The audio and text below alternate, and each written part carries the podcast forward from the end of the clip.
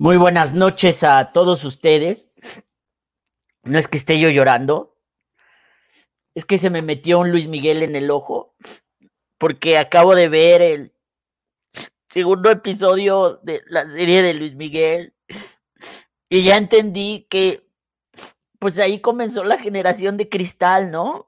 O sea, Luis Miguel cantando hasta que te olvide, cuando abraza a su, a su chamaquita y, y ya da por muerta a su mamá. Señoras y señores, nos han roto el corazón. No es justo, no es justo que jueguen con nosotros, con nuestros sentimientos de esta forma, pero qué bueno que lo hagan, porque las campañas electorales están aburridísimas y como hace dos años eh, planteábamos ver la serie de Luis Miguel o ver el debate presidencial, pues muchos eligieron ver la serie de Luis Miguel y hoy andan chillando como cochinos porque dicen, ay, es que esperaba yo más del gobierno de Andrés Manuel López Obrador.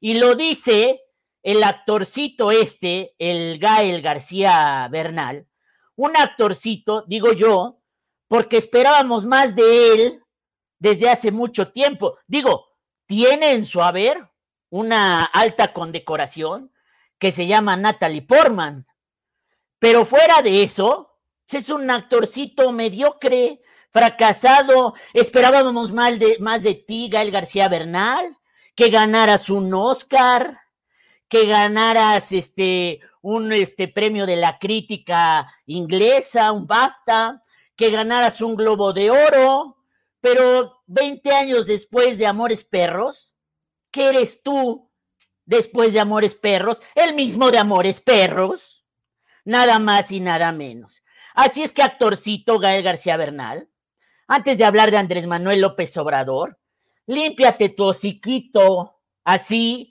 y regrésate a ver la serie de Luis Miguel.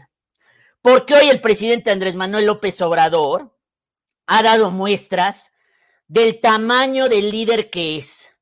Del tamaño del líder que es. Y no hablo de esto, sino del tamaño del líder que es. ¿eh? ¿Sabe cuál es ese tamaño del líder que es?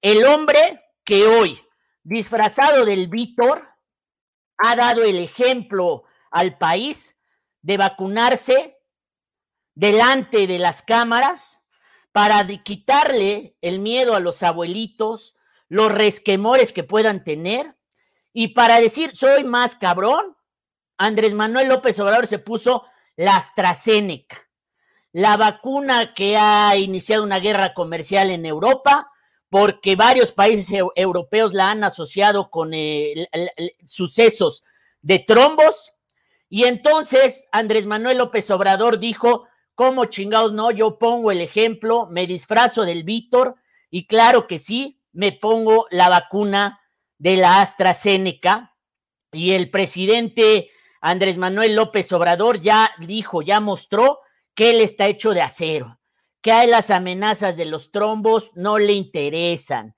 que él el bienestar del pueblo por delante y que, señoras y señores, pues eh, ya se puso la vacuna y que entonces, pues ahora que sobre todo este momento es muy importante porque este es el momento en el que las vacunas están llegando al interior del estado, están llegando a los municipios más alejados, están llegando a la periferia, y es en estos lugares donde hay más ignorancia, donde la gente dice, no, yo no me la pongo, no, me quieren controlar los de la OMS, no, este, me va a dar el virus si me la pongo. Es en este momento en el que hay que concientizar a la gente, a los abuelitos del interior del estado, que no dejen las vacunas ahí, que no dejen para que los presidentes municipales se sirvan vacunando a sus staff de campaña, a sus personajes más cercanos, a sus esposas, novias, hijos, amantes y etcétera. Las vacunas en este momento son para nuestros abuelitos y no hay que permitir que los resquemores eh, eh, de la gente del interior del estado no se inmunice a la gente, porque la verdad es que desde que el doctor Martínez y la Secretaría de Salud tomaron la vacunación, vamos viento en popa, señores y señores, a diferencia de lo que venía ocurriendo con Abdalín, pues eh, en el gobierno del estado ya se ha vacunado al 9% de la población. Imagínense ustedes que le metimos sexta de velocidad y ya se han vacunado a más de 600 mil poblanos, a diferencia del ritmo que traía Abdala. Eh, el gobierno del estado y la Secretaría de Salud duplicaron, duplicaron eh, o triplicaron el número de vacunados. Vamos a hablar de todo ello esta noche, pero esta noche sobre todo quiero dedicarle el programa a mis hermanos de Amalucan, que han sido un ejemplo de resistencia para todos los poblanos, de la mejor resistencia. ¿Sabe por qué? Porque hoy los locatarios del mercado de Amalucan me hicieron recordar para qué sirve todo esto que hacemos. No lo hacemos por la gloria, no lo hacemos por la fama, lo hacemos por la gente, lo hacemos para ayudar a la gente. Medio de comunicación que no está conectado con la gente y que no está conectado con el pueblo, no sirve de nada, no influye en nada. Y lo digo esto porque ayer Diario Cambio fue el único medio de comunicación que dio cuenta de que no es que los locatarios a favor del derrumbe del mercado de Amalucan hayan marchado para exigir que ya derrumben el mercado. Diario Cambio dio cuenta que se cayó la farsa de Claudia Rivera Vivanco, porque solamente eran 20 locatarios a favor. De los 280 locatarios del mercado, solamente 20 están a favor del derrumbe.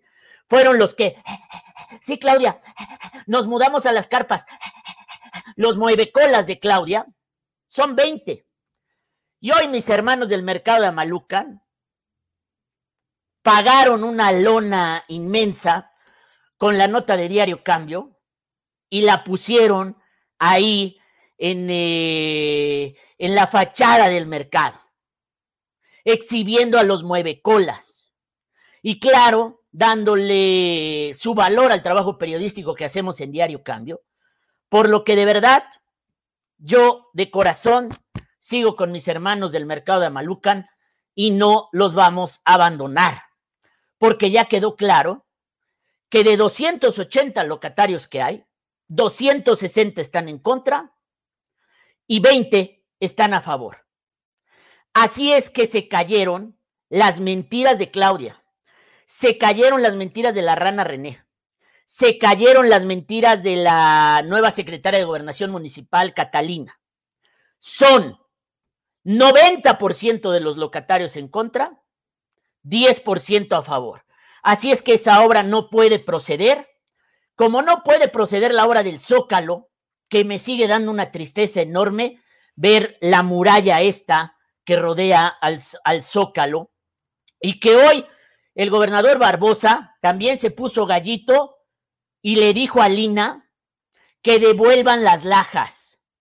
Son lajas que tienen cientos de años, o sea, como 500. Son lajas que atestiguaron la batalla del 5 de mayo. Son las lajas que atestiguaron el grito de Hidalgo. Son las lajas que atestiguaron la muerte de los hermanos Cerdán.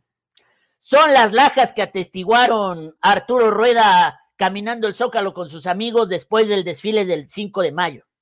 Son lajas históricas y no vamos a permitir que se las roben, dijo Barbosa, para que luego aparezcan por ahí en las casas de los funcionarios, como pasó en tiempos de Blanca Alcalá, cuando remodelaron todo el primer cuadro de la ciudad con el pretexto de las sendas y pusieron ahí un ado concreto, no sé cómo chingados lo llamaron, y las lajas desaparecieron. ¿Dónde acabaron esas lajas? Nunca se supo. Y vaya que son bastantes caras, ya solamente en el precio comercial. Pero en esas lajas, yo creo que son tan valiosas como la casa de las matas en la que está enterrada la mamá de Luis Miguel.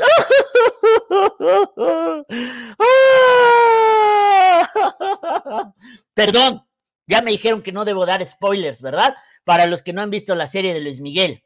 Y bueno, debe ser tan valiosa como las lajas abajo de las que está el cuerpo de la mamá de Luis Miguel. ya, generación de cristal, cálmense, por amor de Dios. Bueno, esta noche también le voy a platicar que las campañas electorales de los diputados federales son un enorme fracaso porque nadie de ellos habla nada importante, nada de lo que le interesa al país, nada de lo que vivimos los poblanos, nada de lo que hay en el debate nacional. Hablan los candidatos, excepto Mario Riestra y Ana Teresa Aranda.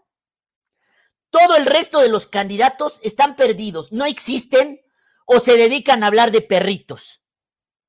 Como Sandra Ortiz, la candidata del Distrito 9, conductora de televisión o exconductora de televisión, que todo el día se la pasa tuiteando de perritos, que el perrito que requiere un hogar, que el perrito que rescató, que la donación para el perrito, que el perrito que necesita esto. ¡Chingada madre! Es que le den el premio de la Sociedad Benéfica de Animales, no de diputados, no de lo que quieren ser diputados. Qué jodidos estamos cuando nuestros candidatos solamente se quieren hacer chistosos hablando de perritos. Ahí está Chucho Morales en, eh, en el distrito de Tepeaca, que es el distrito donde está el Huachigás, donde está el Huachicol, donde está el Toñín, donde está el Bucanas, donde hay la delincuencia que no para en los alrededores de Tecamachalco y de todo el Triángulo Rojo. ¿Y qué hace Chucho Morales? Graba un video de un perrito. Ay, el perrito. Ay, el perrito. Como Sandra Ortiz. Ay, los perritos.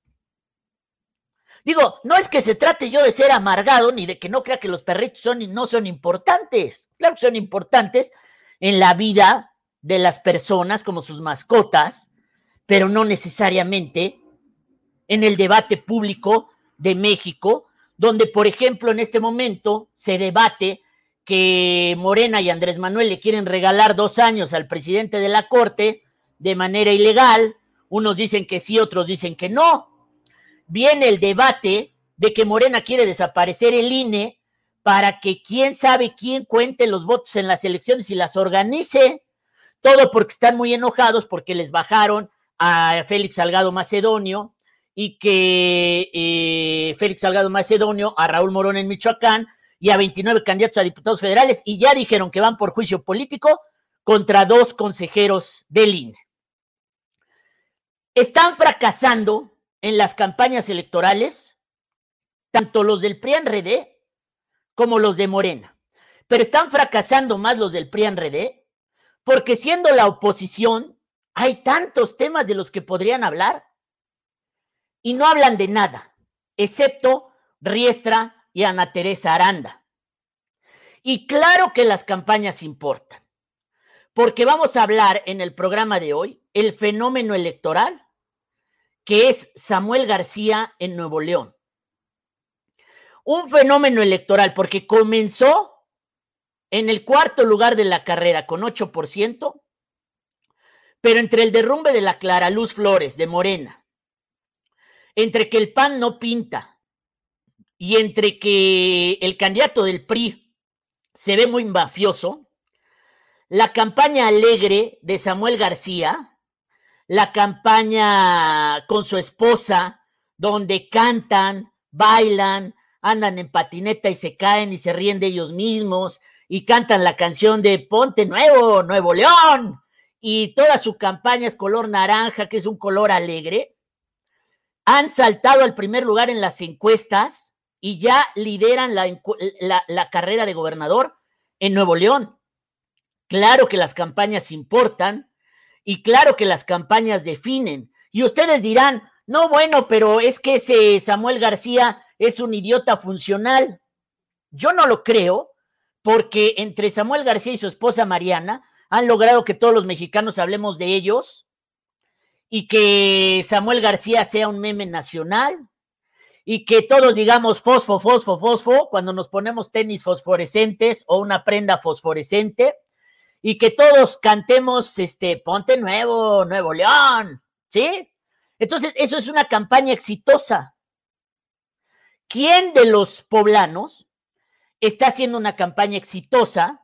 No lo sabemos, porque no se ven sus campañas excepto la de, le decía yo, este, mi amiga que quiere ser diputada del Distrito 9 Federal, que todo el tiempo habla de los perritos y los únicos que hablan de lo que es el país y de lo que es Puebla y de lo que harían cuando llegarían a la Cámara de Diputados es Mario Riestra y Ana Teresa Aranda. Los de Morena, bueno, ni se diga, están más perdidos que nadie. Y aún así Morena sigue arriba en las encuestas. Y le voy a decir por qué es importante todo esto que le estoy platicando. Porque estamos ya a la espera, a menos de dos semanas, del arranque de las campañas a presidencias municipales. Estamos a menos de dos semanas del arranque de campañas de presidencias municipales y no tenemos idea del tipo de campaña que va a llevar Eduardo Rivera Pérez como candidato del PRIANREDE, que todo mundo ve ganador desde hoy y yo creo que se lo tienen que tomar con calma los del PAN y tienen que hacer una muy buena campaña, porque ayer el INEGI dio a conocer los datos de la encuesta nacional de seguridad urbana, que es una encuesta que se realiza de forma trimestral desde 2016, y resulta que Claudia Rivera, que llevó a Puebla a su máximo histórico de percepción de inseguridad, llegamos a estar en 94% de percepción de inseguridad, llegamos a ser la tercera ciudad más insegura del país con Claudia Rivera. Desde ese momento, desde, desde su primer trimestre o sus primeros tres, cuatro, cinco meses de gobierno, Claudia Rivera ha mejorado consistentemente, ¿eh? y lo dice Arturo Rueda. Las cifras la avalan respecto de ella misma, ¿verdad? ¿Por qué? Porque hoy la capital de Puebla tiene 80% de eh, percepción de inseguridad. Es decir, 8 de cada 10 poblanos nos sentimos inseguros en el transporte público, en el cajero automático, cuando caminamos por las noches pero llegó a ser 94%. O sea, Claudia Rivera desde su peor momento lo bajó a 73, a 80%. Y la desaprobación hacia la presidenta municipal, que llegó a ser del 91%, hoy es del 73%. O sea, mejoró 18 puntos. Y ustedes me dicen, Rueda, es que sigue siendo terrible. Sí, sigue siendo terrible las cifras del gobierno de Claudia Rivera, por supuesto. Ahora, no empeoró. Ya era muy difícil que empeorara, pero no se murió, ¿eh? Mejoró tantito. O sea, estaba saturando 70%, ya todo el mundo le estaba dando los santos óleos y mejoró relativamente Claudia Rivera Vivanco. ¿Le da esa ligera mejoría oportunidad de ganarle a Lalo Rivera? Yo digo que sí, si Lalo Rivera no se pone las pilas y no hace una adecuada campaña de contraste que se vea en los medios de comunicación. Porque ahí se va a dar la batalla. Ya no es como antes en el Facebook que se pautaban campañas negras. Ya no es como antes con brigadeos. Hoy estamos viendo que a los candidatos también les pega el COVID, ¿eh? Aunque está estable y muy a la baja en Puebla el COVID, y ya hasta se emitieron lineamientos para el regreso a clases en las instituciones de educación superior. Eh, Carlos Morales, el candidato por San Martín Texmelucan del PRIANREDE, Está de baja porque tiene COVID. Eh, vimos a un candidato en el interior del estado que se disfrazó de viejito para que lo vacunaran contra el COVID. Nay Salvatori suspendió su campaña porque un familiar muy cercano está muy enfermo de COVID y Nay decidió que la familia es primero, que el amor es primero y se fue a cuidar. Así es que en este momento es muy importante ver hacia dónde nos dirigimos en materia del voto, en materia de los candidatos, y en el hecho de que Claudia Rivera solamente va a tener un mes para convencer a los poblanos con una sola potencia, que es la marca de Morena, aunque la marca de Morena a nivel nacional está comenzando a estrellarse producto de sus propios conflictos internos. Pero le voy a platicar esta tarde, esta noche, de todo esto que es la encuesta nacional de seguridad urbana del INEGI. Esta noche también le voy a hablar del caso que ha impresionado a quienes hemos visto el video, como policías estatales, al amedrentar o atacar a una alumna de la UAP que tomaba sus clases a distancia en un punto Wi-Fi, la amedrentan, la atacan y le rompen su tablet. Qué poca madre. indigna eso porque es una chica que está queriendo prepararse y que es amedrentada por policías estatales fuera de control desde que ya los tenía Raciel. Ya Raciel ya se fue, pero parece que los policías estatales siguen fuera de control porque todavía no hay secretario de Seguridad Pública. ¿Sí? Y también vamos a hablar hoy de la gran polémica que hay en todo Puebla acerca de la reapertura del Estadio Cuauhtémoc para el juego contra el Pumas el próximo viernes y también eh, la liguilla que no sabemos cuántos juegos de liguilla va a tener el Puebla. Hoy eh, Diario Cambio le, le, informa que alrededor de 14 mil aficionados, eh, eh, 14 mil aficionados van a poder acudir al estadio. Perdón, voy a abrir una encuesta para que empiecen a votar. ¿Tú estarías dispuesto a acudir al estadio Cuauhtémoc? Cuauhtémoc. Cuauhtémoc. Cuauhtémoc. En su reapertura para apoyar al Puebla. Vamos a ver las opciones. Claro que apoyaré al Puebla. B. Se me hace irresponsable. Y tres, nunca he ido al estadio, ¿no? Tres opciones en la encuesta del día. Abrimos esta encuesta en este momento. ¿Tú estarías dispuesto a acudir al Estadio Cuauhtémoc en su reapertura? Eh, respuesta A, claro que apoyaré al Puebla. B, se me hace irresponsable por la pandemia y eh, nunca he ido al estadio. Pues ahora resulta que ya el Puebla puso a la venta los boletos, son entre 170 y 550 pesos. Parece que no están respetando a la gente que tiene palcos eh, para que la gente pueda acudir a su palco y se sienta un poco más segura, porque eh, las medidas que ha impuesto el gobierno del estado tienen que ver con el 30% del aforo y tienen que ver con que se hagan pruebas aleatorias gratuitas a la gente que asista. ¿Usted cree que la directiva del Puebla va a pagar pruebas aleatorias a 14 mil aficionados, que es el máximo que tienen de entrar al estadio Cuauhtémoc? No mames, les va a salir carísimo. ¿Cuántas pruebas van a aplicar? ¿Cinco? ¿Diez? Para 14 mil aficionados.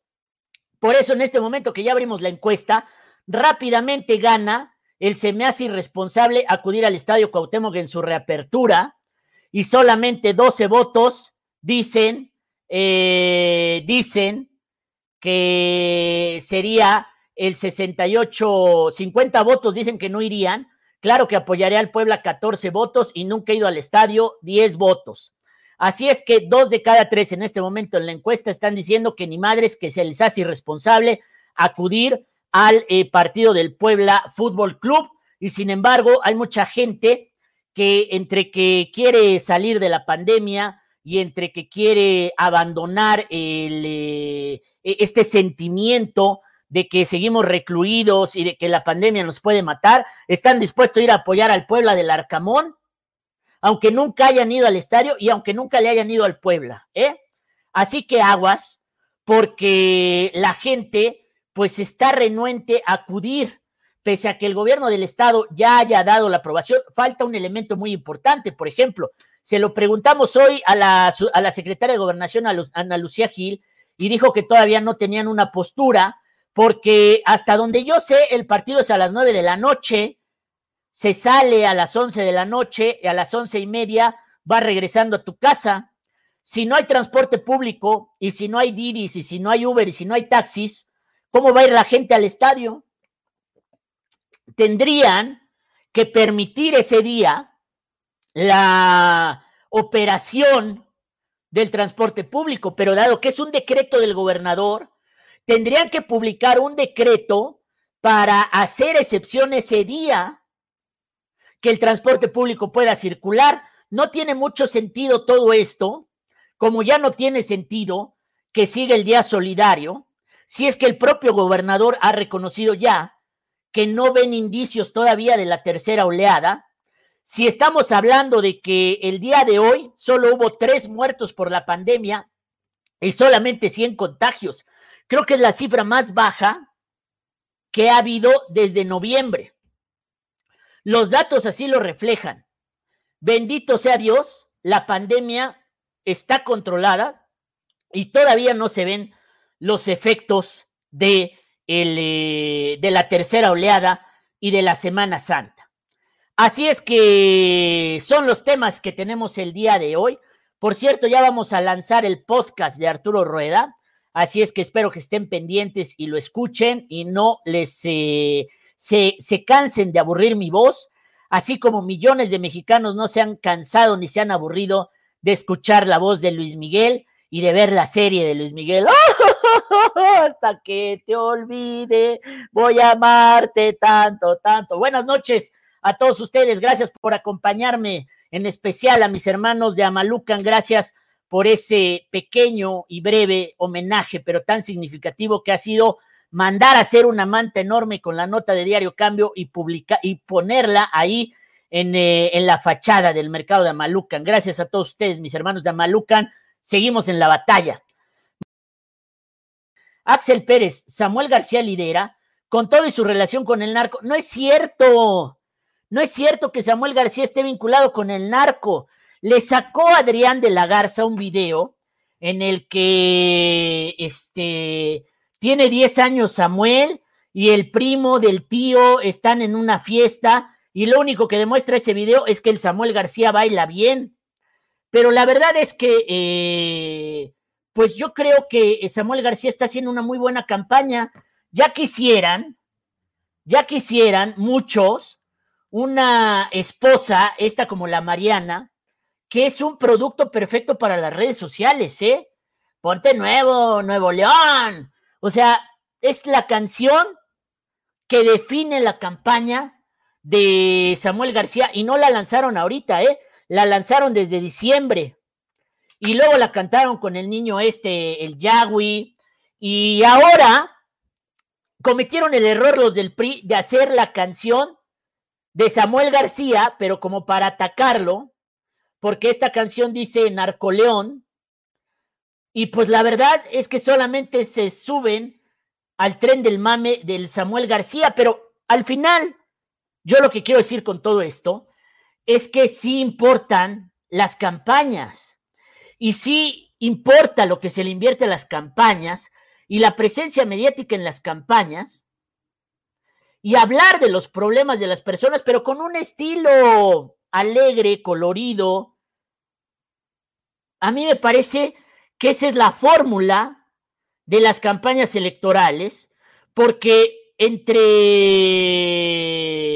entre, entre, entre, entre que a veces nuestros políticos solo hablan de perritos y otros se quieren pasar de serios, eh, pues no, no le impactan a la gente, no le dicen nada y no hay razones para votar, ni siquiera aunque sea por una canción medianamente pendeja, como la de Ponte Nuevo, Nuevo León, del Samuel García. Hasta por lo menos hay que dar esa, esa razón para que la gente cante, baile y se involucre en las campañas, ¿no? A mí me parece que es 24 millones de reproducciones lleva la canción de Samuel García, nada más, ¿eh? El camino es complicado, todos hemos tropezado, pero ante la adversidad hay que volver a empezar. Hay que dejar el pasado, que lo nuevo ha comenzado y en cualquier dificultad nos podemos ayudar. Es el comienzo, todo estará mejor. Ponte nuevo, ponte, león, ponte, nuevo, nuevo, león. Arráncate, compadre. Celebremos a la vida, nuevo león. Todo estar mejor. Disfrutemos cada día. Y cada quien hace su luchita. Por ejemplo, eh, Ana Teresa Aranda ya se puso a bailar en los TikToks con esta, ¿cómo se llama esta panista? La que le gusta el, el, sexo duro y que por eso no le hicieron candidata a nada por gustarle el sexo duro, pues eh, ya grabó un video con Ana Teresa Aranda ahí que bailando las, este, las, las, los bailes esos del TikTok y todo eso, ya no lo encuentro, pero, pero bueno, por lo menos están tratando de hacer algo nuevo. No se trata de que porque alguien baile o cante, eh, vamos a votar por ellos, pero bueno, hay que ganar visibilidad, señoras y señores. Otra cosa que define la candidatura de Samuel y su esposa son las fotos que les toman haciendo campaña juntos.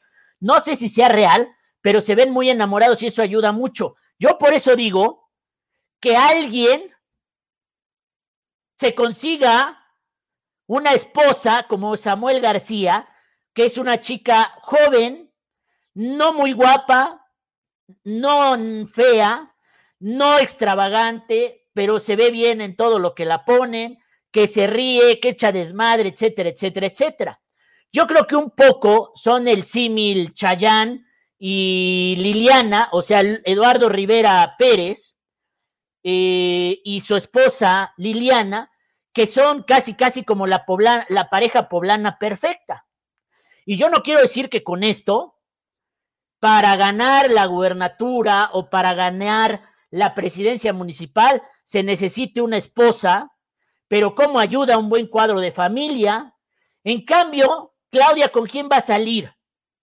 Con Doña Elo, con la novia de Doña Elo, con los Che Gordos, con Maite o con el Satarain.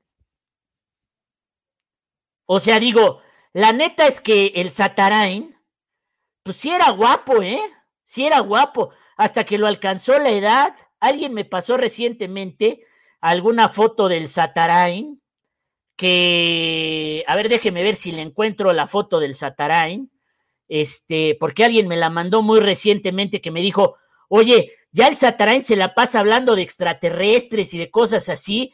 Me mandaron el video, yo no lo quería creer. Mire, este es Satarain el novio, pareja, Amacio de Claudia Rivera. Véanlo más de cerca.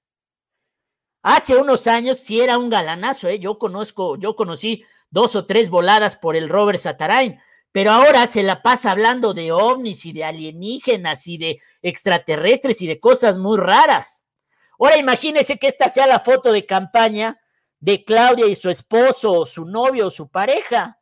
No, hombre, a este ya le tiras unas monedas tiene facha de indigente. ¿Qué le pasó a Roberto Sataray? Pues, ¿Quién sabe? Pero sí, ya, o sea, cero carismático y ahora sí parece que ya le eches unas monedas como al, este, como a, como a, como, como si fuera indigente, ¿eh? ¿Qué le pasó? Pues quién sabe. O sea, no tiene una buena foto de, de, de familia, definitivamente.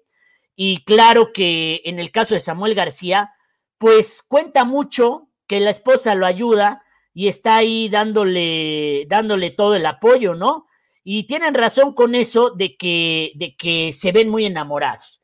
Andrés Manuel con su look de, del Víctor, el Víctor, yo no sé por qué, por qué, por qué se puso ese look Andrés Manuel.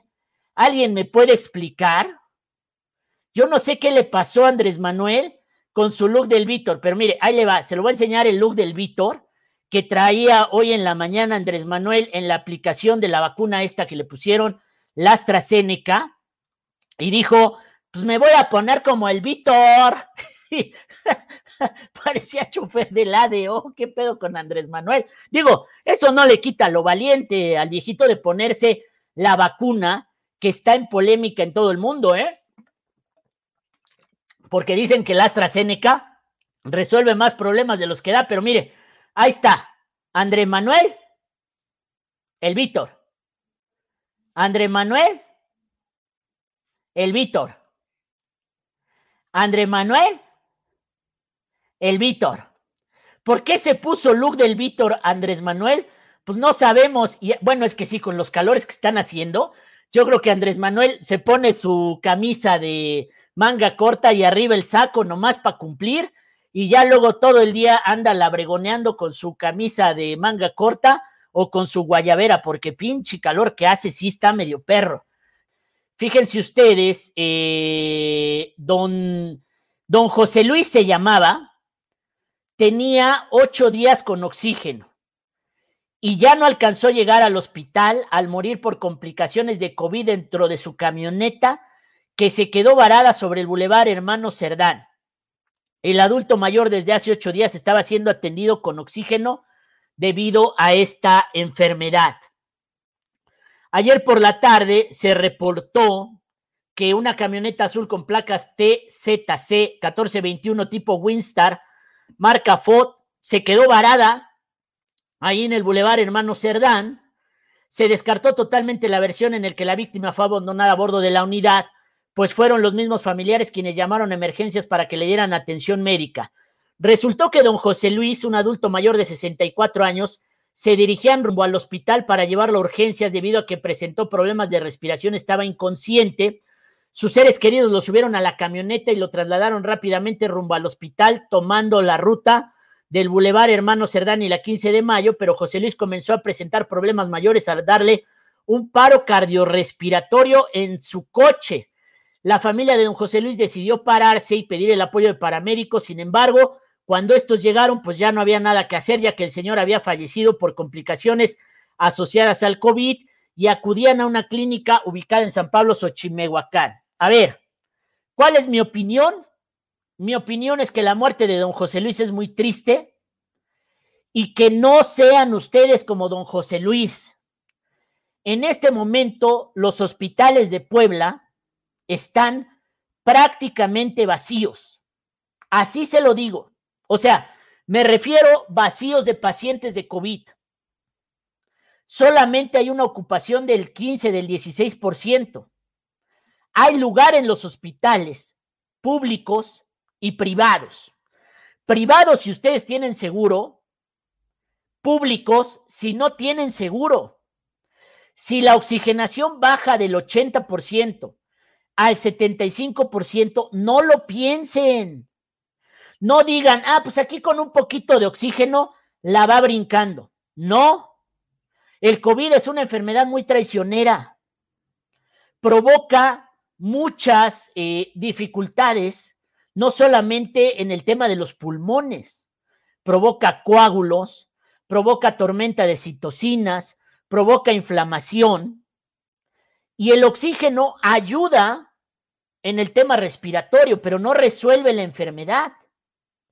Así es que no sea usted como José Luis y como don José Luis y como su familia.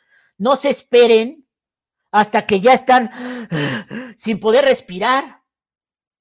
Cómprense su oxímetro, ya bajaron de precio, están en 500 pesos. Y en cuanto empiecen a tener descenso del 80% al 75%, es en el momento en el que hay que tomar la decisión de irse al hospital. No lo hagan. Yo creo que los empresarios de Nuevo León decidieron que no querían que los gobernara Morena, ¿sí? No querían que los gobernara Morena. Y entonces, lo primero que hicieron, se pusieron de acuerdo, fue, eh, lo primero que hicieron fue, eh, pues, eh, tumbar, derrumbar a Clara Luz Flores, la candidata de Morena, ¿sí? Y eh, pues la tumbaron muy bien. La tumbaron muy bien, ¿sabe por qué? Porque cuando publicaron el video con Kay Raniere, se fue así. ¡uh! Cuando demostraron que sí era amiga y conocía a los de Nexum, ¡uh! se hundieron. ¡uh! Y ya de ahí, el que no sea de Morena está bien para ellos.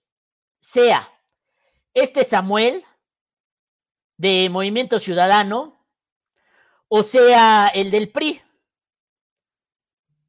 Y entonces, eh, pues resultó que pues los empresarios de Nuevo León tienen muy claro qué son y cómo quieren las cosas. Palacio Sosa, ¿qué carajos hará el gobierno? Asaltaron a dos autobuses de Audi, llevaban personal y a unos los golpearon. A ver, a ver, a ver, a ver, a ver, a ver, a ver, a ver.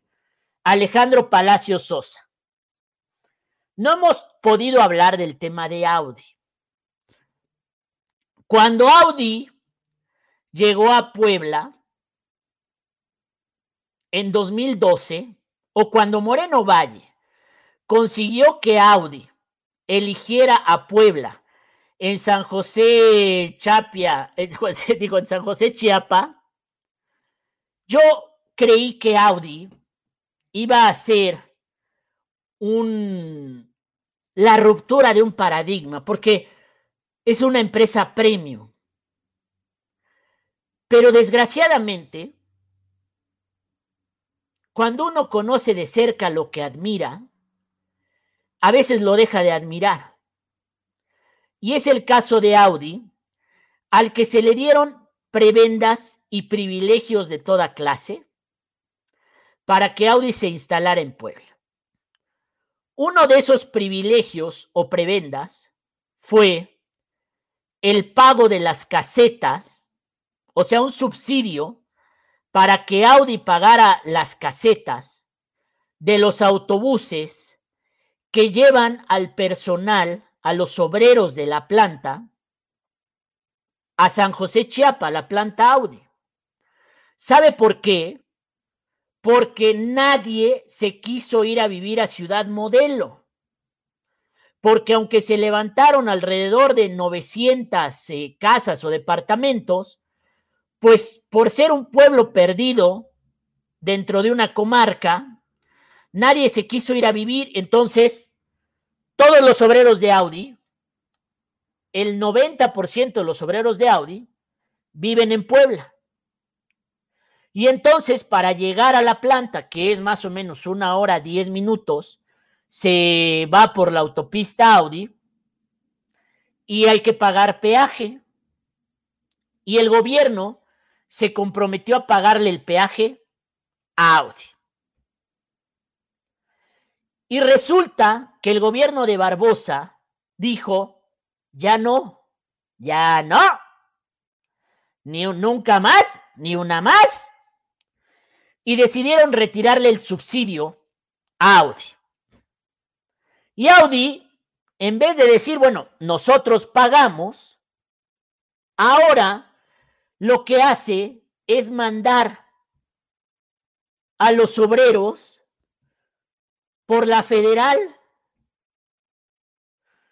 los hace dar una vuelta que más o menos dura dos horas y media para ir y dos horas y media para regresar. Y el problema no es ese.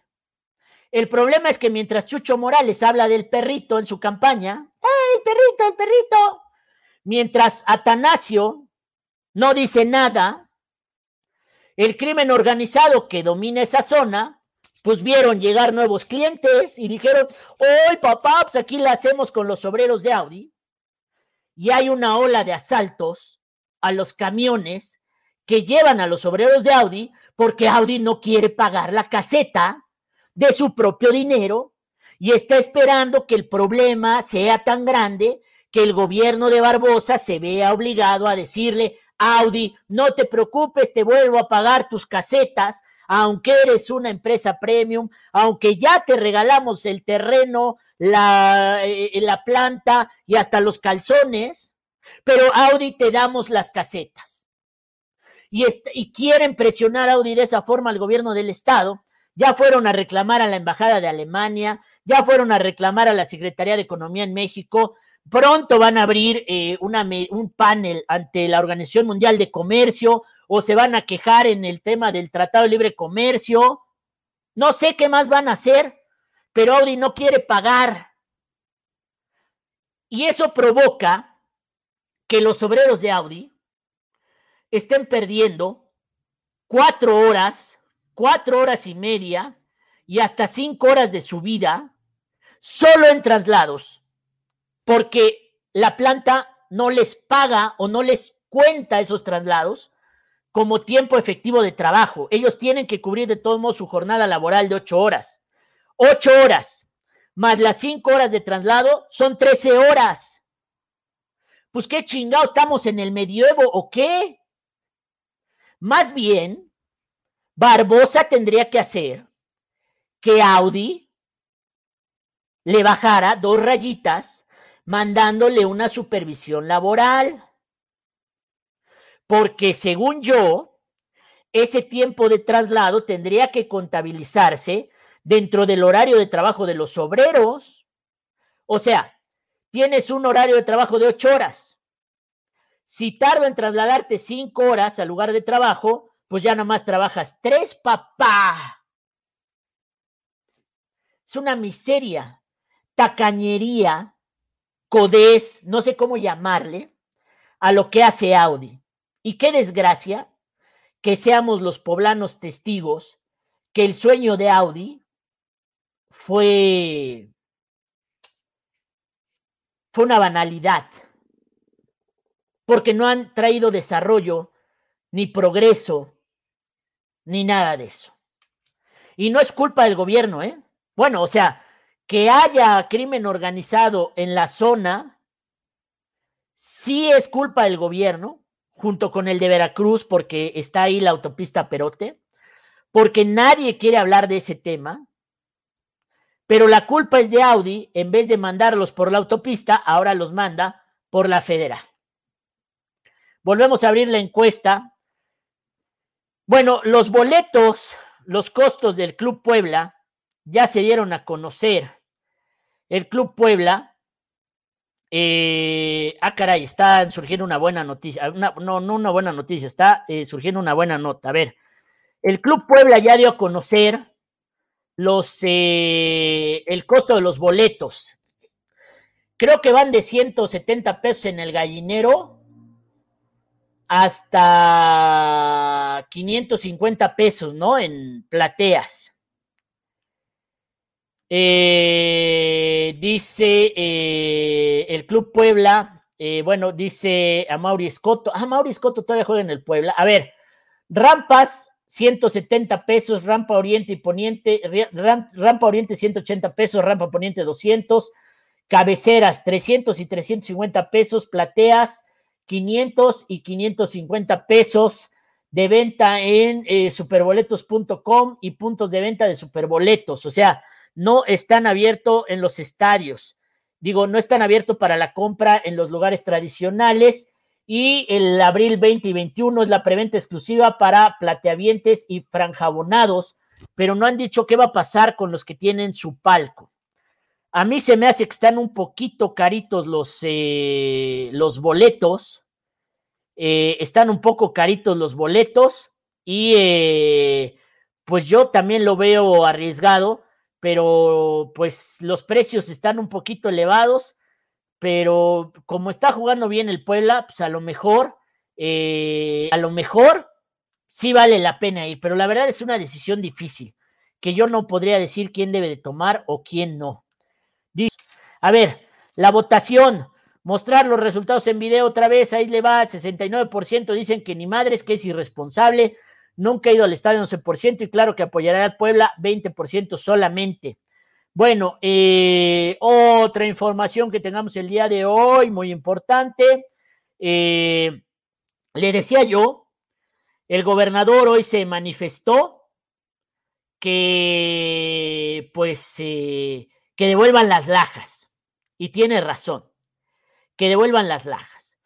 Y la nota del día, le decía yo de Diario Cambio, la encuesta de seguridad urbana dice que la herencia de Claudia, la herencia final, es que 80% de los poblanos se sienten inseguros y que 73% de los poblanos reprueba al gobierno de Claudia Rivera.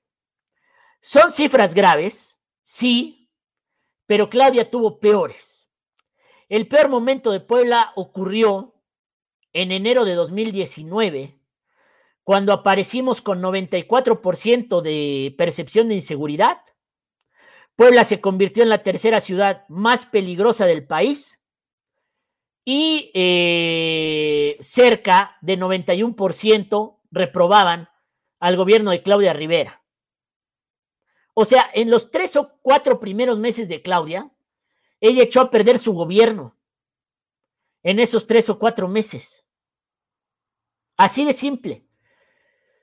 Creyó que Marta Erika le iba a ayudar, o Moreno Valle le iba a ayudar, o el tío Tony Gali le iba a ayudar, y nadie le ayudó, y ella no se ayudó. Antes la reprobaban nueve de cada diez poblanos, hoy tres de cada cuatro. Es una mejor estadística. Es una mejora porque el paciente no se murió, pero siguen siendo terribles y números dramáticos para alguien que quiere reelegirse. Pero va a depender de Eduardo Rivera que aproveche estos números o no. Termino el programa de hoy. Gracias a todos ustedes. Soy Arturo Rueda. Sigan a diariocambio.com.mx y también al Facebook de Diario Cambio. Soy Arturo Rueda, síganme en mis redes personales. Soy Arturo Rueda en Facebook, Arturo Rueda en Instagram y Nigromante Rueda en Twitter. Mañana tenemos buenas notas en Diario Cambio, espérenlas. Y también, señoras y señores, se acercan ya por fin las campañas de presidentes municipales. Ojalá que ellos no nos estén hablando de perritos por aquí, perritos por allá, perritos por aquí, perritos por allá. Gracias a todos ustedes. Los quiero, en especial a mis hermanos de Amaluca. Adiós.